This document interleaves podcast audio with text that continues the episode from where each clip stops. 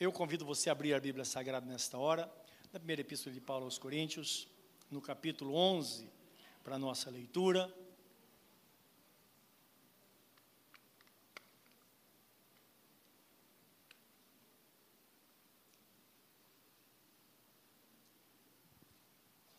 Bem, enquanto você abre a Bíblia, deixa eu dar uma ajeitada nesse vigilador aqui, que ele já está me incomodando.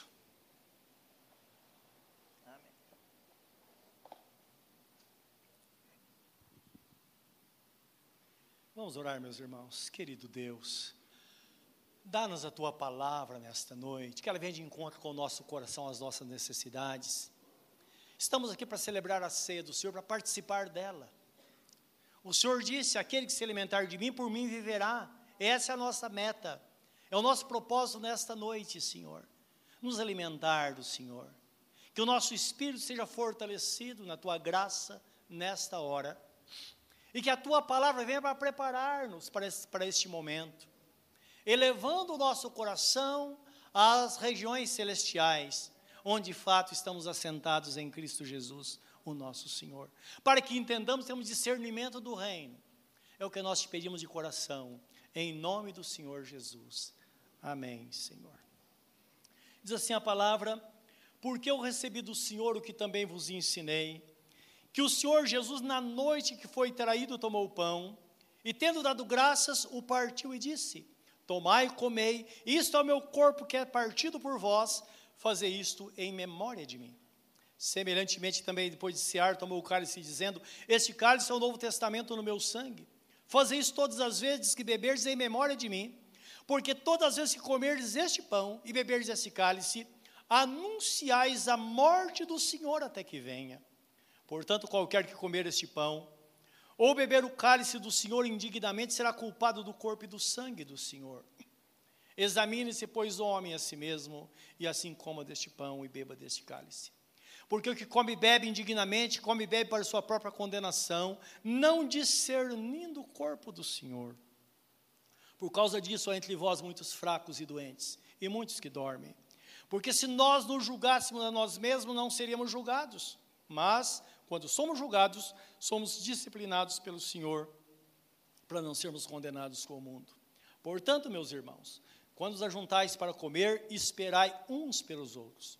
Mas se algum tiver fome, coma em casa, para que vos não junteis para a condenação.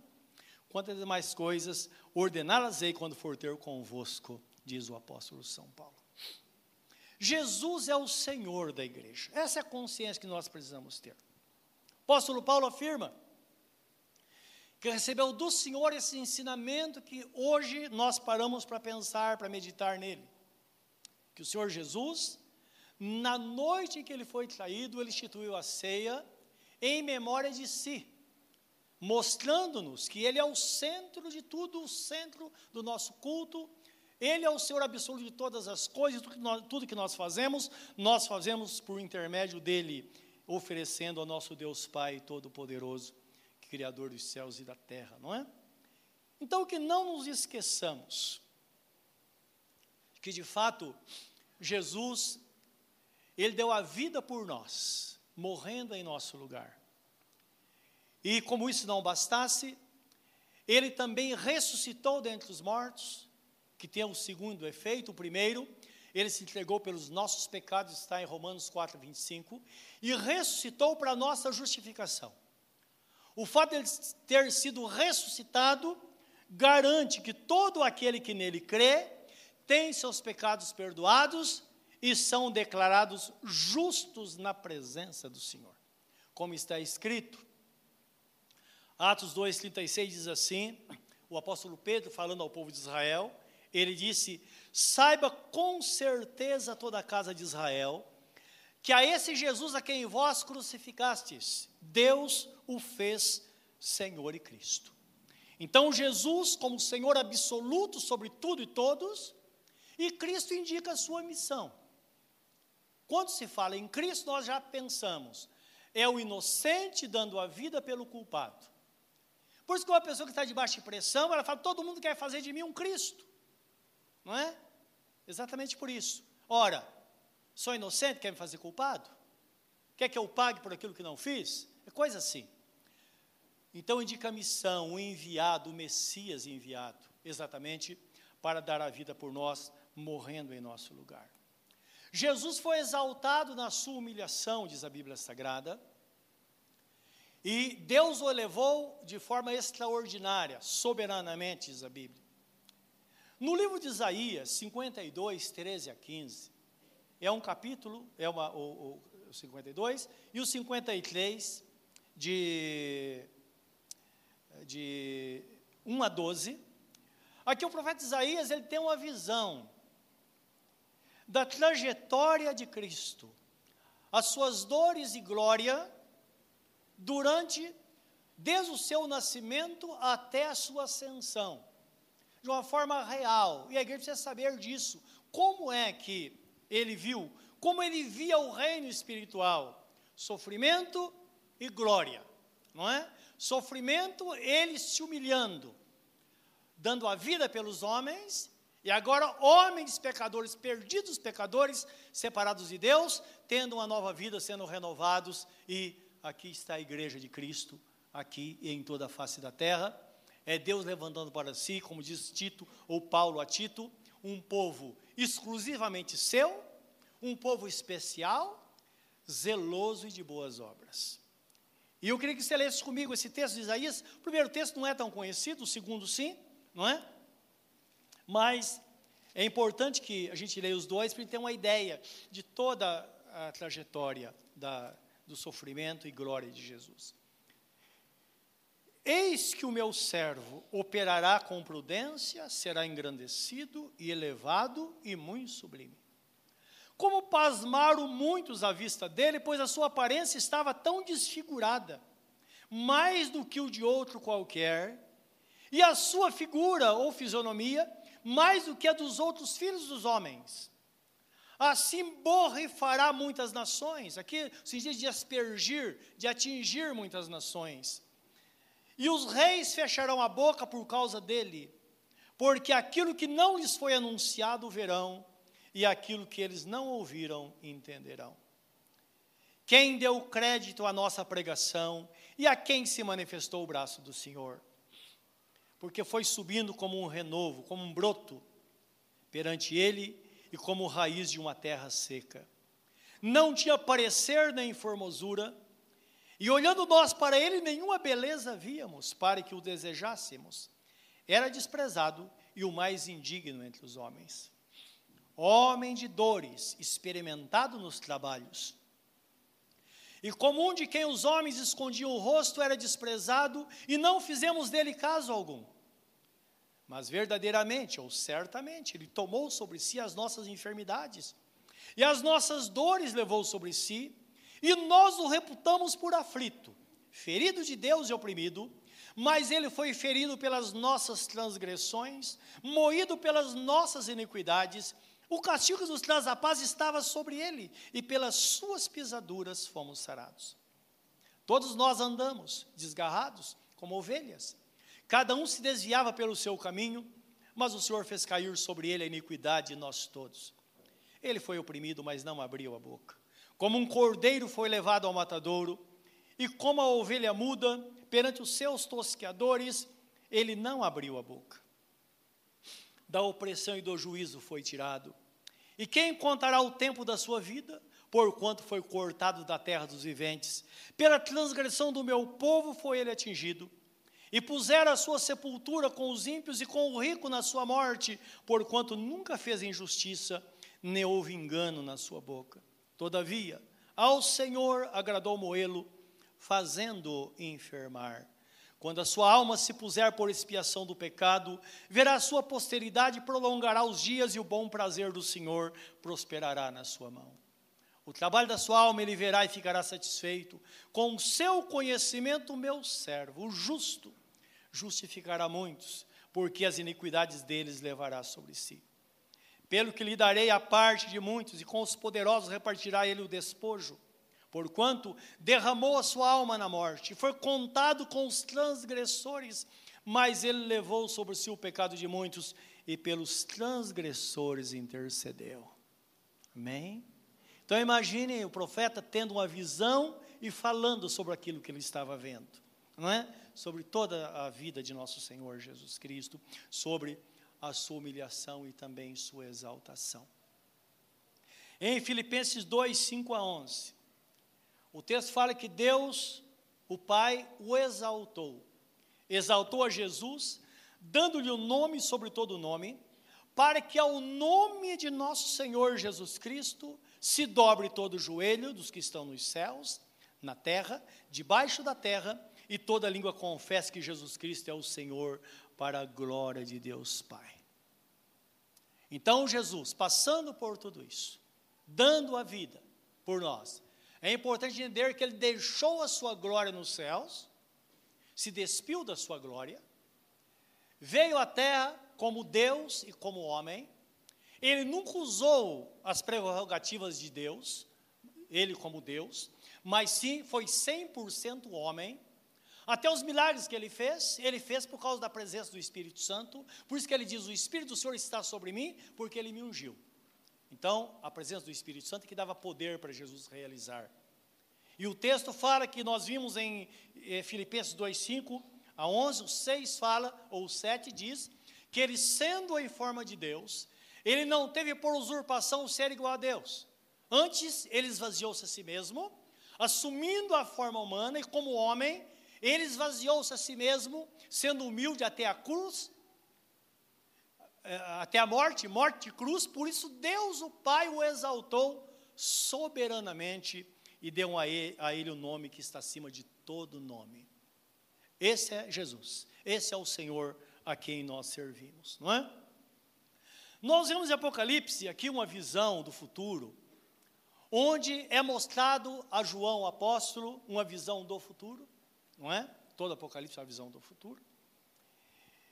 E ele vê o nosso Deus Pai Todo-Poderoso assentado no trono, recebendo adoração, e em seguida vê Jesus, com todo o poder, e também recebendo louvor, recebendo adoração da parte de Deus, sendo proclamado como Senhor absoluto de todas as coisas. É, é isso que nós precisamos saber como igreja, como servo do Senhor, que de fato esse é o Jesus a quem nós servimos, porque às vezes temos a ideia de Jesus como aquele carpinteiro, não é? Que andava, que pregava na praia, que curava as pessoas. Ali era Jesus Cristo, homem. Se você abrir o Apocalipse capítulo 1, você vai ver a visão que João teve. João, quando viu Jesus, ele caiu como morto, ele disse. E quando olhou, viu Jesus, os seus olhos eram como chamas de fogo, seus cabelos brancos, seus pés como latão eh, reluzente, e a sua voz era como o barulho de muitas águas, como um trovão. Então lembra que quando nós nos relacionamos com o Senhor, nós precisamos saber que ideia nós vamos ter. Não é? E a Bíblia apresenta que o crente forte e vitorioso é aquele que sabe que Jesus é o Deus Todo-Poderoso, Criador dos céus e da terra, que cuida de nós, que foi dado a Ele todo o poder nos céus e na terra, e Ele é o próprio Deus. Tanto é que está escrito em João 1 que no princípio era o Verbo, o Verbo estava com Deus, e o Verbo era Deus, e todas as coisas foram feitas por Ele, e sem Ele nada do que foi feito se fez. Falando de Jesus, antes de vir à terra. Então, essa visão que nós, como igreja, precisamos ter, meus irmãos, para que possamos exaltá-lo, não é? De acordo com aquilo que de fato ele é. Então, o apóstolo vê Jesus de acordo com essa leitura que nós vimos em Filipenses 2, 10. Eu creio que vale a pena a gente ler, porque a nossa missão como igreja é ter uma visão mais ampla do reino, conhecer o funcionamento do reino. Apocalipse 4, de 1 a 11, é a primeira parte, a segunda, 5, de 1 a 14. Vamos prestar atenção na leitura, que nós vamos aproveitar muito só na leitura, não é? É um texto que vale a pena voltar a ele depois. Então, João começa dizendo: Depois dessas coisas olhei, e eis que estava uma porta aberta no céu.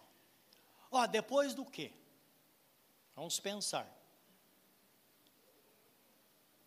Apocalipse, Jesus se apresenta a João.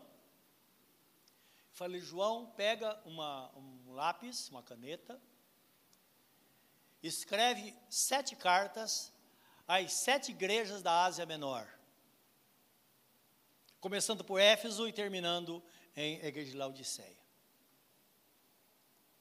E cada igreja é apresentada uma característica. Quando chega em Laodiceia, ela tem uma característica diferente. Então ele apresenta uma igreja rica, que tinha de tudo, dinheiro não faltava.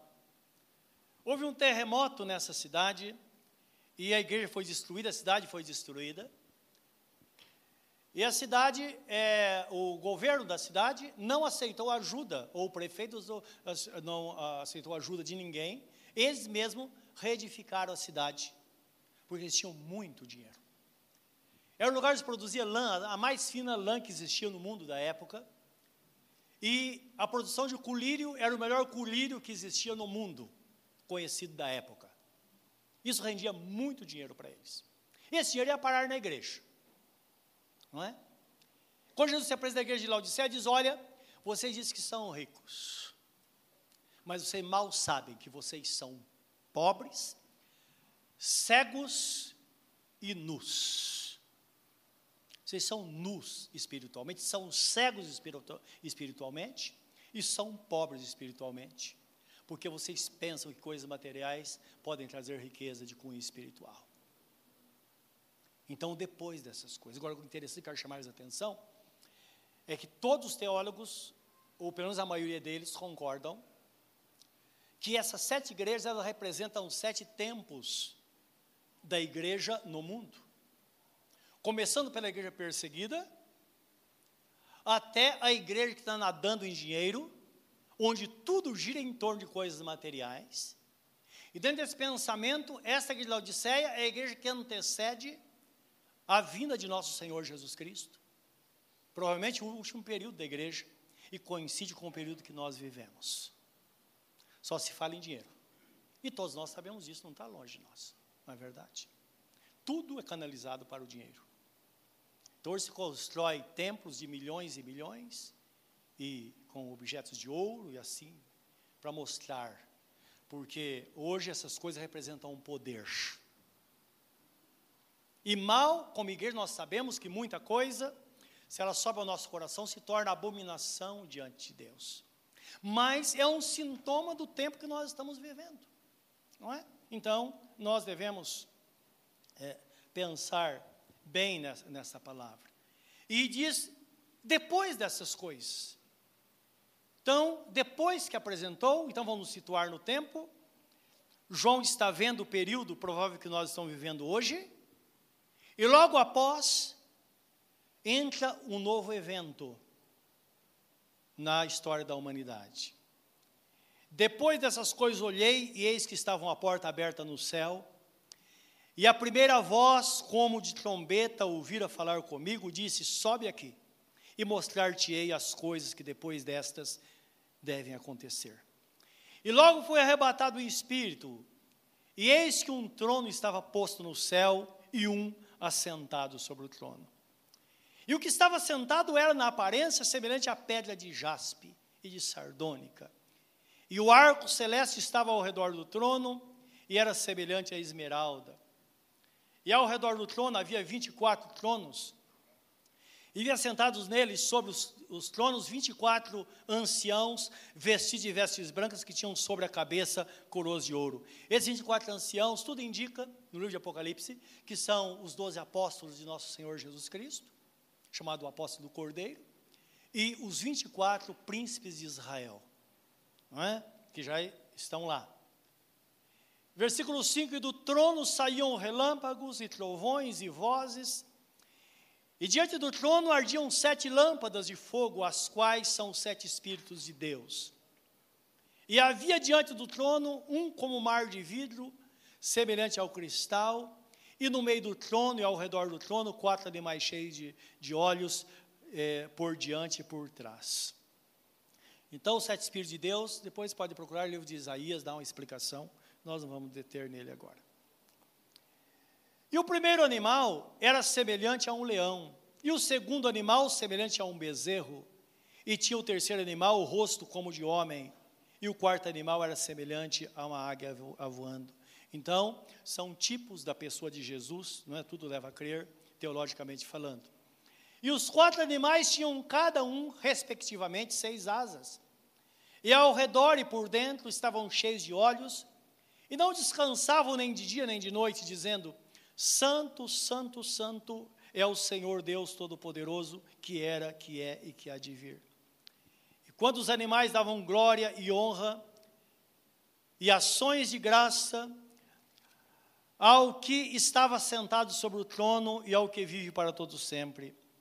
Os vinte e quatro anciãos prostravam-se diante do que estava assentado sobre o trono, adoravam o que vive para todo sempre e lançavam suas coroas diante do trono, dizendo: Digno é, Senhor, de receber glória e honra e poder, porque tu criaste todas as coisas e por tua vontade são e elas foram criadas.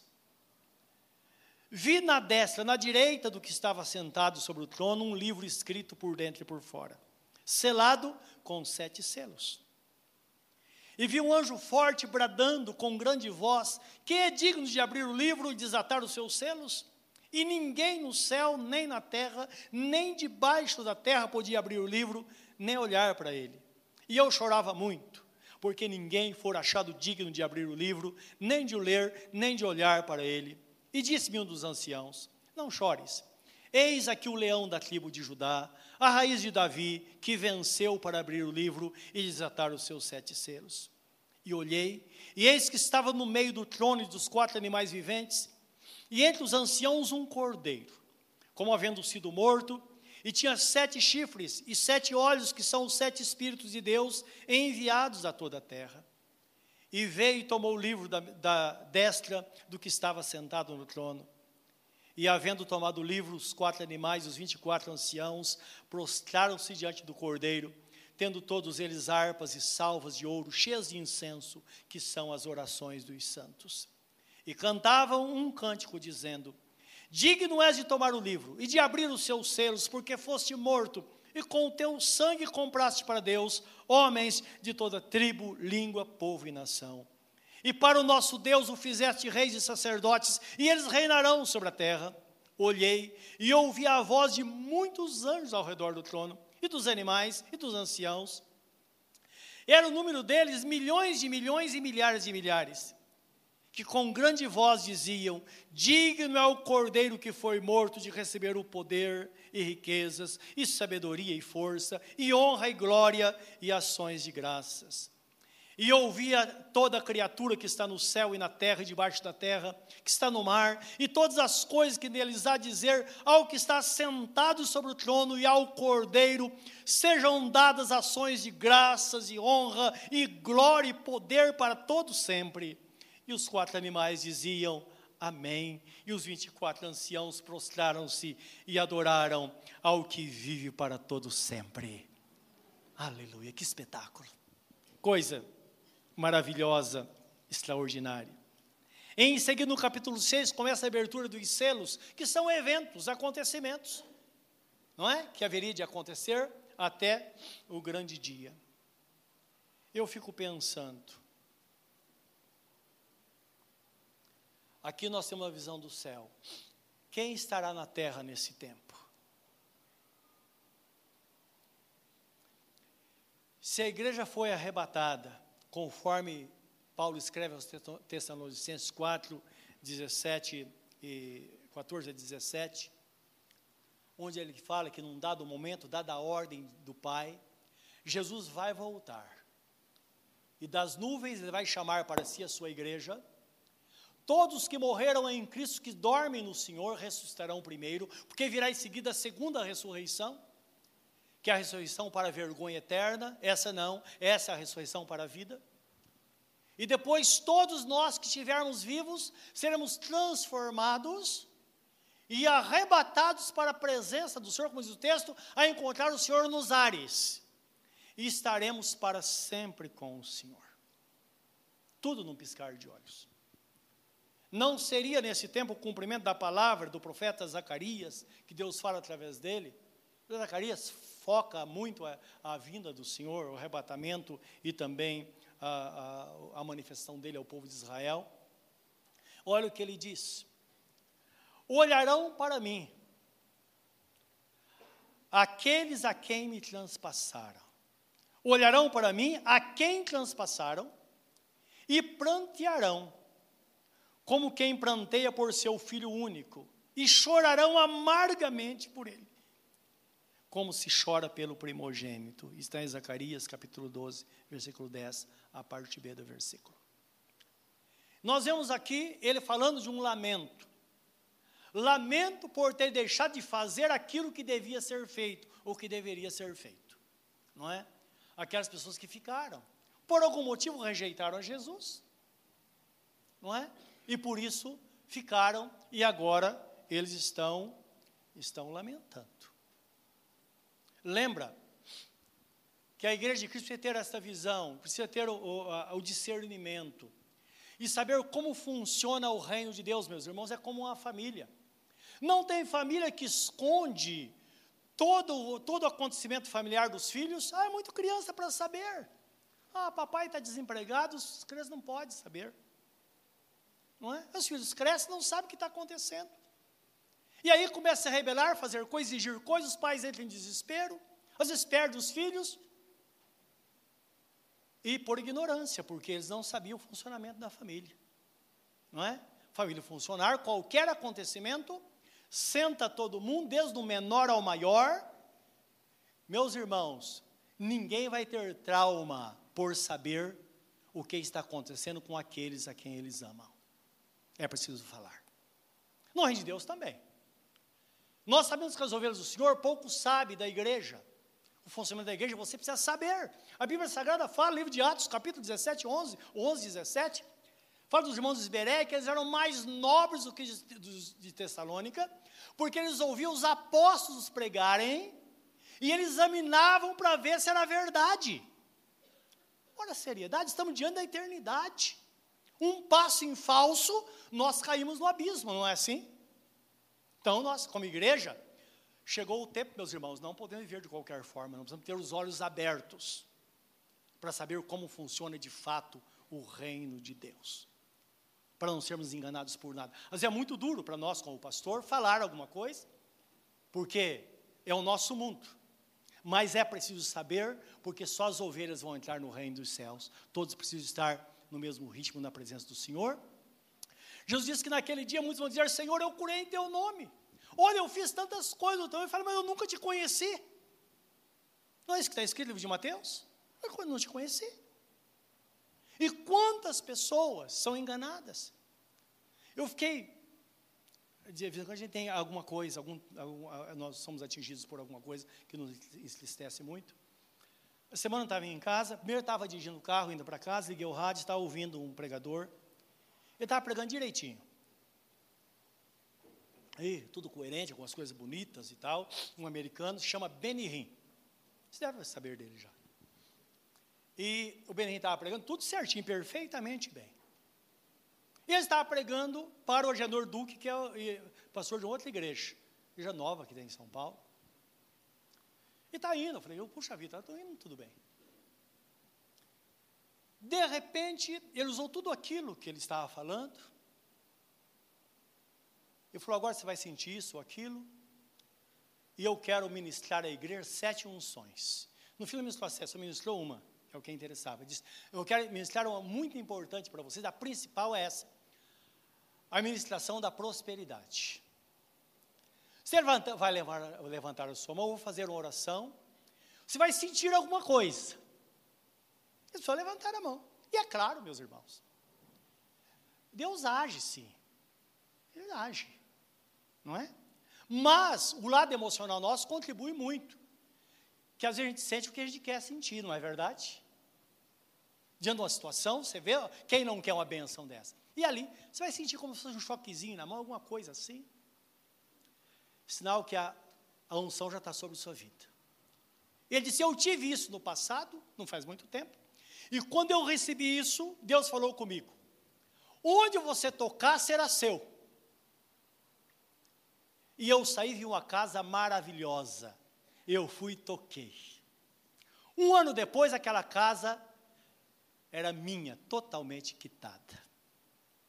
E eu me empolguei, aí vi um conjunto de apartamentos, muito lindo. Eu toquei e acredite se quiser, eu sou dono deles também. Não é empolgante isso? Pois bem, você sentiu esta unção. Agora que uma coisa para você. Não se pode colher se não semear. Isso nós sabemos. Não é verdade? Não pode. Ele disse: se você hoje doar mil reais para esta obra, aí eu falei, puxa, foi contratado pelo Jandor Duque para fazer isso. Não é? Terminou aí. Eu já sabia. Tem hora que você sabe onde vai terminar, não é? Só que no começo eu não sabia, não. Depois que eu pude perceber. Se você der mil reais, só quem vai ter essa unção é quem der mil reais. Aí depois passou para 500, mas a unção era menor, não é? Coisa assim. É claro, ninguém é burro. Algumas pessoas, ou muitas pessoas vieram à frente, imediatamente, porque a, a, o pensamento é esse: não deixar as pessoas pensarem. Não pensa. Olha, se você tem cartão de crédito, vem com ele na mão, a maquininha está aqui, já passa aqui, digita a sua senha e mil reais já vai para essa conta. Eu fiquei imaginando quantas pessoas ali, de repente, quando for vencer o cartão, mil reais para pagar, e certamente vocês terão uma casa, aquilo que vocês quiserem, dentro de um ano, tudo quitado. E as pessoas envolvidas com aquilo.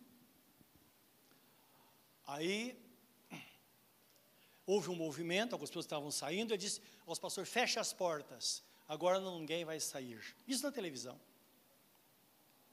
Então, meus irmãos, é coisa lamentável, mas você precisa saber como funcionam as coisas uma palavra meticulosamente muito bem elaborada, mas levando por um fim que a Bíblia Sagrada fala: no final dos tempos virão pessoas enganadoras que farão comércio de vós. A, a igreja de Laodiceia, presente sobre a terra, e que não tiver discernimento, vai rodar. Essa é a questão. Porque isso não vai parar, não é? Mas os ouvintes vão saber onde está pisando. Não é precisa ter discernimento. Como igreja, nós sabemos que a igreja deve ser sustentada por ofertas e dízimos. Se você é membro da Igreja Assembleia de Deus, tem que dizimar lá e não aqui. O princípio é o mesmo da família. Você não pode pegar dinheiro da sua família para sustentar outra família. Não é verdade? Trazer a casa do tesouro, onde você, onde você é alimentado, onde você serve, ali você deve é, consagrar ao Senhor e a obra de Deus deve ser sustentada somente por dízimos e ofertas. Então lembra disso. Nossos dias, eh, as pessoas, claro, existe o desespero, não é verdade? E a ganância. Então nós vemos que hoje em dia muitas igrejas, elas formam, são, primeiro ganham um terreno da prefeitura, que é um pecado, pode ser legal, mas é imoral, não é? Nem tudo que é legal é moral, porque imagine, o espírita paga imposto, o católico paga imposto e o pastor vai lá e ganha um terreno. Nem para um, nem para outro. O serviço deve ser para a população. Amém, meus irmãos? Questão de lógica, de inteligência. Outra coisa, mercadejando a palavra, significa as pessoas procurando seus interesses na igreja. E a igreja é inocente, muito inocente em relação a isso. E a, o propósito é que a igreja entenda, discernimento é isso, é ver do ponto de vista do outro. Então, nascer é preciso buscar discernimento, é preciso saber como funciona a igreja, o que é, qual é o caminho real que devemos seguir. É isso mesmo. Então a igreja não pode ser cabo eleitoral de ninguém, nem sequer eleger políticos com segundas intenções. Crentes poderão ser candidatos e trabalhar e se conquistar um lugar no, na política, não deve se corromper. Mas lugar de pastor é no púlpito e lugar de político é no lugar dele lá. Senão é o diabo e a cruz, nós sabemos que não dá certo. Então a igreja, nós como crentes precisamos ir tendo esta visão. Esta visão divina, porque, meus irmãos, como eu disse, um resvalo, o abismo está abaixo. Quando a trombeta tocar, não vai dar para consertar nada. E lembra, a igreja pode ser uma fonte de lucro. Você tem, você representa dinheiro, cada um. Representa dinheiro. Não é? Tanto é que hoje tem algum, eu já passei por essa decepção, não é? Fui falar com um pastor que tinha um nome muito grande e tal, gostei da pregação dele, e cheguei no escritório dele e falei, pastor, que tal um dia o senhor pregar na minha igreja? Não é? É, como que a sua igreja é grande? Não, a igreja é pequena. Ah, é pequena? Faz o seguinte, então, vê com outros pastores, reúne outras igrejas, aí você me chama. Eu falei, tchau. O cara desse nunca pisa aqui. Os irmãos estão entendendo? Porque é uma coisa. Hoje, para você trazer um pregador na igreja, é, pessoas de fora, existe mais ou menos uma tabela. O preço menor, até pouco tempo atrás, era 7 mil reais, tinha que pagar para o camarada vir pregar. Jesus disse: de graça dai o que de graça recebeste. Então, é, agora, é nós que devemos pensar nisso. Os irmãos, outros não vão pensar por nós. Nós vamos pensar, estão por aí. E quer ver como a igreja pode ser explorada? Algum tempo atrás, estava conversando com meu amigo, que é o pastor Edson Rebustini, e ele me disse que foi convidado por uma agência de, de turismo, e a pessoa chegou a ele e disse, olha, eu queria falar com você, algo que você vai ganhar muito dinheiro, eu vou dar para você uma passagem completa para Israel, mais 5 mil dólares para você gastar naquilo que você quiser, desde que você me ajude a fazer um trabalho na igreja para levar o pessoal da tua igreja para Israel. Irmãos estão entendendo? A igreja não é lugar disso. Então, mas é um lugar propício, porque é um meio que se pode, que se alguma pessoa mal intencionada pode fazer muita coisa, e nós, como pastor, não temos controle. O que nós sabemos é que a igreja é responsável pela própria igreja, o pastor, os pastores da igreja vão dar contas das almas perante Deus. Hebreus 13, 17 diz: obedeceu aos vossos pastores, porque eles vão dar contas das vossas almas perante Deus. Então, vai chegar o dia, Deus vai nos chamar: olha, o que, é que você fez?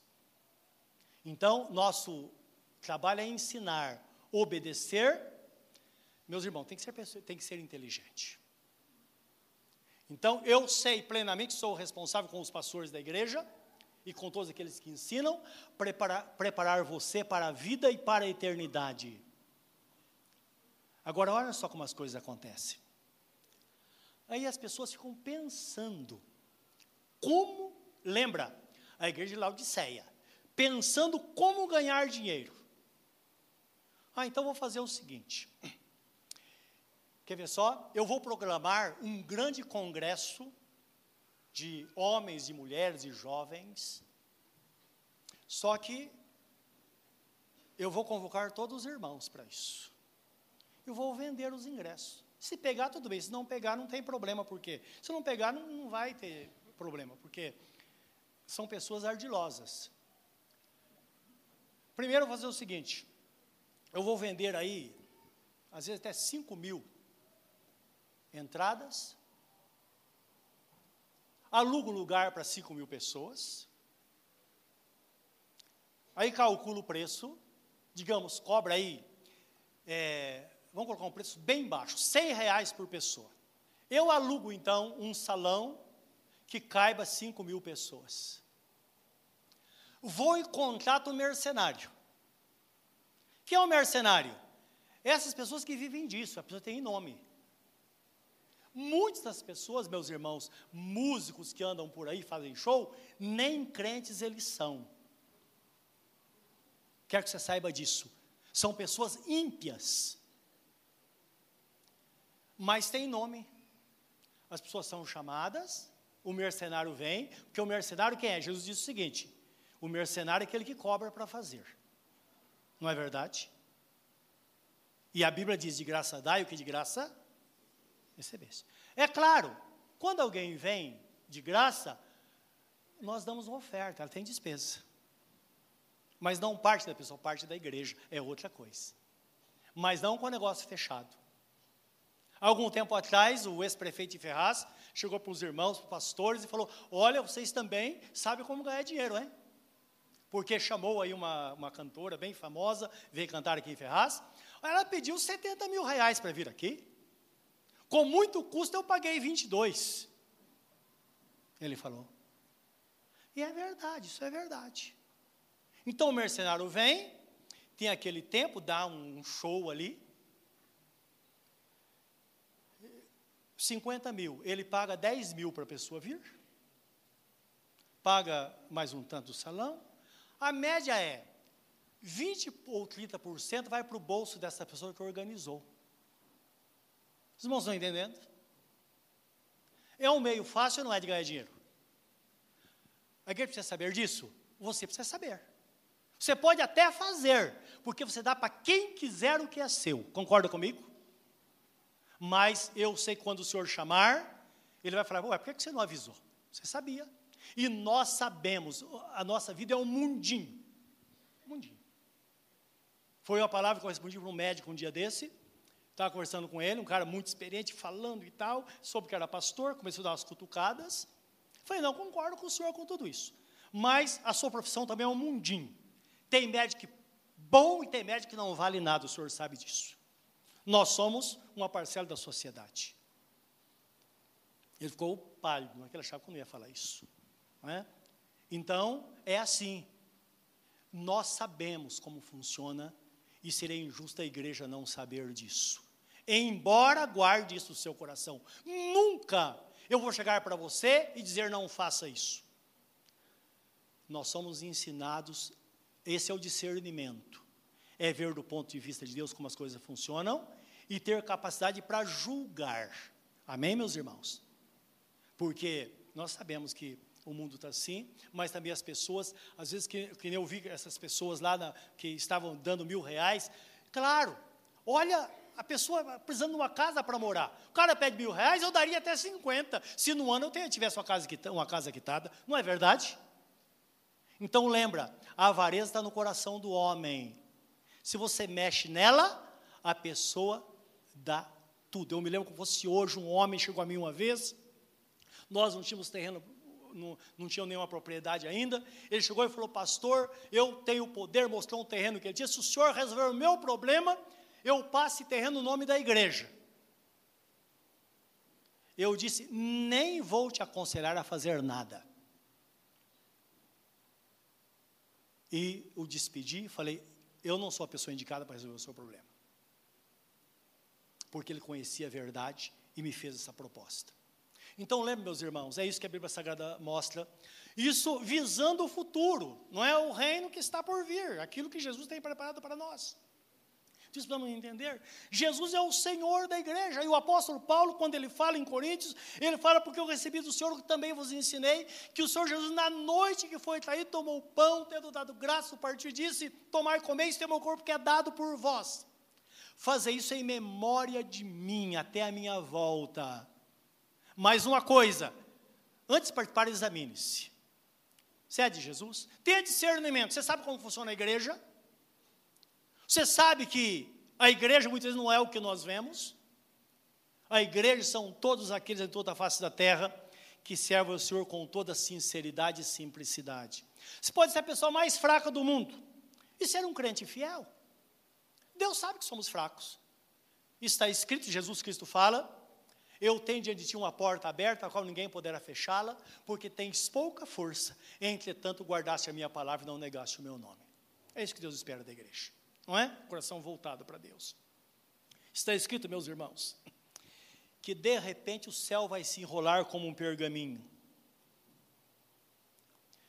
E de repente, todos que estiverem na terra verão Jesus assentado no trono. É aquela voz de lamento que Zacarias vê e ele fala, não é? Eles vão dizer: montes caiam sobre nós, esconde-nos daquele que está sentado sobre o trono e da ira do cordeiro. Isso tem Apocalipse capítulo 6, versículo 16. Por quê? Aqui Jesus é o Salvador.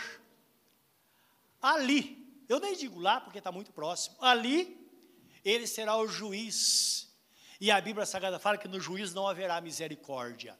Lá ele vai pedir, pedir contas de tudo, do caminho que nós seguimos, o que nós fizemos da nossa vida, daquilo que colocou, que ele colocou em nossas mãos. Não é? Então, tudo pode acontecer, ou vai acontecer de repente. Hoje tudo está muito fácil, nós sabemos. A porta da graça está aberta. O apóstolo, escrevendo aos Romanos, capítulo 10, 9 e 10, diz assim: Se com teu coração creres no Senhor Jesus, e com tua boca confessares que Deus o ressuscitou dentre os mortos, é que ele está vivo, será salvo. Porque com o coração se crê para a justiça, e com a boca se confessa para a salvação, e todo aquele que nele crê não será confundido. Então a porta da graça está aberta. Agora lembra que é um caminho, como a pastora disse, é um caminho de sofrimento. É um caminho onde a porta é estreita. Jesus Cristo disse: porfiai. Por, por, porfiar significa uma disputa. É quando o trem para e, e todo mundo quer entrar primeiro porque tem um lugar lá dentro. Isso é porfiar. Uma disputa. Porfiar por entrar pela, pela porta estreita, porque largue a porta e largue o caminho que conduz à perdição, e são muitos que entram por eles. Então lembra, além de tudo isso, o apóstolo Pedro fala: o diabo, vosso adversário, anda de redor de vós, rugindo como leão, tentando a quem possa tragar. O qual resistir firmes na fé, sabendo que as mesmas aflições acontecem com vossa irmandade no mundo inteiro. Essa é a história da igreja no mundo inteiro, meus irmãos. Mas o Deus de toda graça, depois de padecerdes por um pouco, Ele mesmo vos há de aperfeiçoar, fundamentar e fortalecer, porque a Ele pertence o domínio para todo sempre. Isto é, Ele vai terminar a boa obra que começou, Ele te chamou para o caminho, Ele vai te sustentar até o momento que você vai entrar na eternidade. A luta maior não é fora. O salmista Davi dizia, falando de Jesus, ele dizia: O meu amigo íntimo virou contra mim o seu calcanhar. E o apóstolo Paulo dizia que Davi dizia: se fosse o inimigo, eu daria um jeito nele. Mas o meu irmão, aquele que está no mesmo caminho que eu estou, indicando que os problemas estão mais perto de nós do que nós imaginamos. A ideia nossa é essa, que o problema só atinge o vizinho, não é verdade? A hora que você espera, está dentro de casa, não é assim? A família é o palco das melhores coisas e o palco das piores coisas. A igreja de Deus existe no meio dela coisas gloriosas, testemunhos, transformações, coisas gloriosas, mas também existem coisas tenebrosas. O apóstolo Paulo, quando ele reuniu com os irmãos de Éfeso, ele dizia: Olha, eu lamento. Eles ajoelhados na praia, eles oravam, e ele dizia: Quando eu partir, lobos devoradores vão entrar no meio de vós e vão tentar enganar. Essas pessoas estão em todos os lugares. É preciso ter discernimento para viver e trilhar esse caminho de fé na presença do Senhor. Lembra, da parte de Deus Ele está pronto para nos abençoar, para nos segurar, para nos conduzir em segurança até o fim. E tenha certeza que esta obra vai ser terminada um dia. E quando terminar, nós entraremos na eternidade com o Senhor. Lembra, livro do Apocalipse fala que João ainda vê nos céus, todos aqueles que estavam louvando com palmas nas mãos, e ele perguntou: Quem são esses? Ele disse: Eu não sei. Aí alguém disse: Esses são homens e mulheres que vieram de uma grande ou de grande tribulação, não da grande tribulação, mas de grande tribulação, porque a tribulação está na geração de cada um, não é? Mas eles foram lavados e remidos pelo sangue do Cordeiro, e aqui estão agora para viver na presença de Deus eternamente. Aqui agora é só alegria. Eles estão ganhando pelo sofrimento que eles tiveram na terra. Lá, João viu eu e você exaltando a Deus e vencendo no nome de Jesus, como diz o texto, pelo sangue do Cordeiro. Como o seu semblante nesta hora pensa nesta palavra. Esta palavra é fiel e verdadeira, como dizia o apóstolo, e digna de toda aceitação. É uma palavra que está escrita. Está escrito. Mas eu e você individualmente podemos ter uma decisão de fé. Como Daniel teve lá no reinado de Nabucodonosor. Todos se contaminaram. Ele disse: Eu não vou fazer isso, eu vou viver a minha vida com Deus. Todos pararam de orar. Ele orava três vezes ao dia, com a janela aberta, e todos viam ele se ajoelhar para orar. Meus irmãos, esses momentos de decisão na nossa vida. A unção está presente em nós, não para nós sairmos por aí na nossa ambição, conquistando coisas materiais, mas a unção está em nós para nos dar a ousadia para fazermos e vivermos a vontade do nosso Deus. Porque só Ele pode nos conduzir à vitória. Ele diz na Sua palavra: Contentai-vos com o que tendes, porque eu nunca te deixarei, jamais te abandonarei. Ele cuida das suas ovelhas. Você conhece o salmo do bom pastor? Ele nos conduz em água de descanso, Ele refrigera a nossa alma. Ainda que estejamos no vale da sombra da morte, não precisa ter medo. Ele está ali para nos guardar. Você conhece o salmo que diz que aquele que habita no esconderijo do Altíssimo, ele descansa à sombra do Onipotente. Esse salmo termina dizendo: Porque tão encarecidamente me amou, eu também o livrarei, pô-lo-ei num lugar alto e anunciarei a ele a minha salvação é Deus te chamando para servi-lo de corpo e alma e espírito nesta noite. Ele dizendo: Filho meu, dá-me o teu coração, entra no reino, entra no caminho. Tem tantas coisas por aí, mas você pode ser o melhor crente da sua casa, você pode ser o melhor crente dessa cidade, da igreja. Mesmo que as pessoas não, não sirvam de exemplo, você pode ser o exemplo. Nós podemos nos dispor a isso. E Deus está presente para nos abençoar. A Ele pertence o domínio, o poder e a glória para sempre. Nesta hora, entrega a sua vida a Jesus. Entrega o teu caminho ao Senhor. Fala, Senhor, eu quero. Recebe a minha vida neste momento. Nós não temos tempo hábil para te chamar à frente para a oração, porque vamos servir a ceia do Senhor agora. Mas onde você está, se nesta noite você entrega a sua vida a Jesus, coloque solenemente a mão no seu coração e ore comigo, dizendo: Senhor, eu ouvi a tua palavra, eu quero, eu quero ser um crente para valer, eu quero ter olhos para ver, eu quero discernimento, eu sei como funcionam as coisas neste mundo, eu quero ser mais, mais esperto, Senhor. Mas quero andar na tua presença, custe o que custar. Eu quero que recebas o meu coração agora, que perdoes meus pecados, que me marques com teu Espírito Santo, que é o selo da promessa, é a garantia da minha redenção. Eu sei que o Senhor vai cuidar de mim nesta jornada, desde agora e para sempre. Amém, Senhor. Amém.